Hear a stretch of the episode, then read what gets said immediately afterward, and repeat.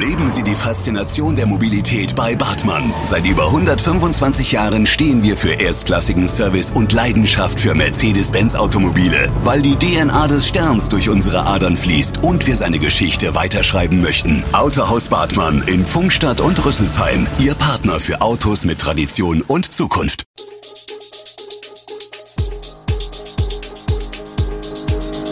Gude, unser morgendliches News Update. Das Wichtigste aus Südhessen für Sie im Überblick.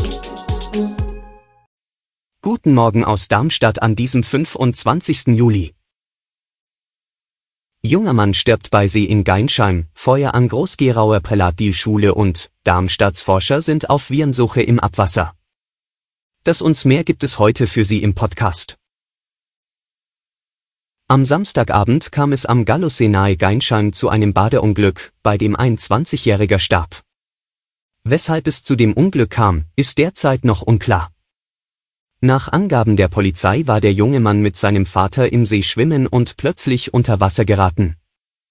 Um 19.03 Uhr erfolgte die Alarmierung der Rettungskräfte, die mit einem Großaufgebot zur Einsatzstelle an der Landesstraße 3094 in Richtung Kornsand eilten.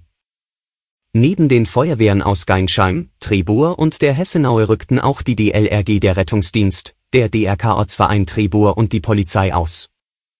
Bei der Suche nach dem jungen Mann wurde zunächst mit den anwesenden Personen eine Menschenkette gebildet, berichtet die Feuerwehr Geinsheim. Die Feuerwehr setzte ein Rettungsboot ein und suchte den betroffenen Bereich mit einer Wärmebildkamera ab.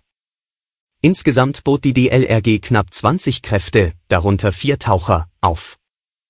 Die Taucher waren es auch, die den jungen Mann in Ufernähe entdeckten und an Land brachten. Sofort wurden umfangreiche Wiederbelebungsmaßnahmen in die Wege geleitet, die zunächst auch Erfolg hatten.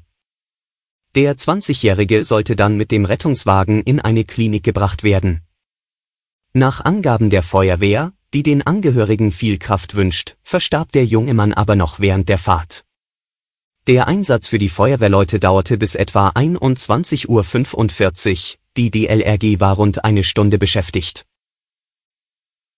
Zwei brennende Müllcontainer an der Großgerauer Prälatil-Schule haben am Sonntagabend kurz nach 20 Uhr für einen Großeinsatz der Feuerwehr gesorgt. Die Rauchsäule war bis in Nachbarorte zu sehen, die Alarmierung der Feuerwehr erfolgte auch per Sirene.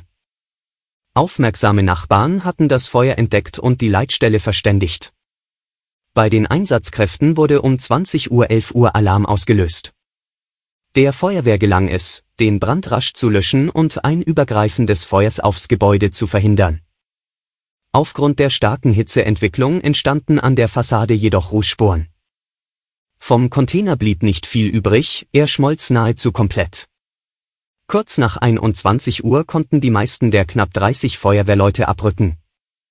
Insgesamt war die Wehr mit sieben Fahrzeugen vor Ort, darunter auch die Drehleiter. Der Rettungsdienst hatte zwei Wagen geschickt, die Polizei kam mit mehreren Beamten zur Einsatzstelle. Das DAK unterstützte ebenfalls. Darmstadts Forscher sind auf Virensuche im Abwasser. In Köln wurde kürzlich über Untersuchungen im Abwasser festgestellt, dass die tatsächliche Zahl der Corona-Fälle im Vergleich zu den offiziellen Statistiken doppelt so hoch ist. Auch neue Mutanten können über das Screening gut identifiziert werden. In Darmstadt wird das Abwasser seit Januar an acht Stellen zweimal pro Woche auf das Virus überprüft. Nun ist das Projekt verlängert worden. Bereits kurz nach der Infektion, noch bevor erste Symptome auftreten, ist das Virus in menschlichen Ausscheidungen nachweisbar. Die Virenpartikel im Abwasser sind nicht mehr infektiös, aber ihr Erbgut lässt sich mit speziellen PCR-Techniken, PCR steht für Polymerase-Kettenreaktionen, im Labor nachweisen. Mittlerweile gibt es bundesweit in vielen Regionen Modellprojekte, an denen auch Forschungsinstitute und Unis beteiligt sind. Der Flughafenbetrieb am ersten Ferienwochenende verlief trotz Hochbetrieb und langen Schlangen geregelt. Außerdem demonstrierten am Samstag Mitarbeiter. Aufatmen am Frankfurter Flughafen, trotz enormen Andrangs ist das große Chaos am ersten Wochenende der Sommerferien ausgeblieben. Es herrsche zwar Hochbetrieb, aber alles in geregelten Bahnen, wenn auch mit geringen Wartezeiten, sagte ein Fraport-Sprecher am Sonntagmittag gegenüber dieser Zeitung. Eine Lufthansa-Sprecherin teilte auf Nachfrage mit, dass der Ferienbeginn am Flughafen weitestgehend geordnet und reibungslos verlaufen ist. Die Bundespolizei meldete am Sonntag Wartezeiten von 20 bis 30 Minuten an den Sicherheitskontrollen. Der Einsatz zusätzlichen Personals zeige Wirkung. Maßgeblich zur Entspannung trug bei, dass viele Reisende frühzeitig zum Flughafen kamen, was wiederum für lange Schlangen an den Check-in-Schaltern sorgte, bevor diese überhaupt öffneten. Zweieinhalb bis drei Stunden vor dem Abflug da zu sein, reiche völlig, sagte der Fraport-Sprecher.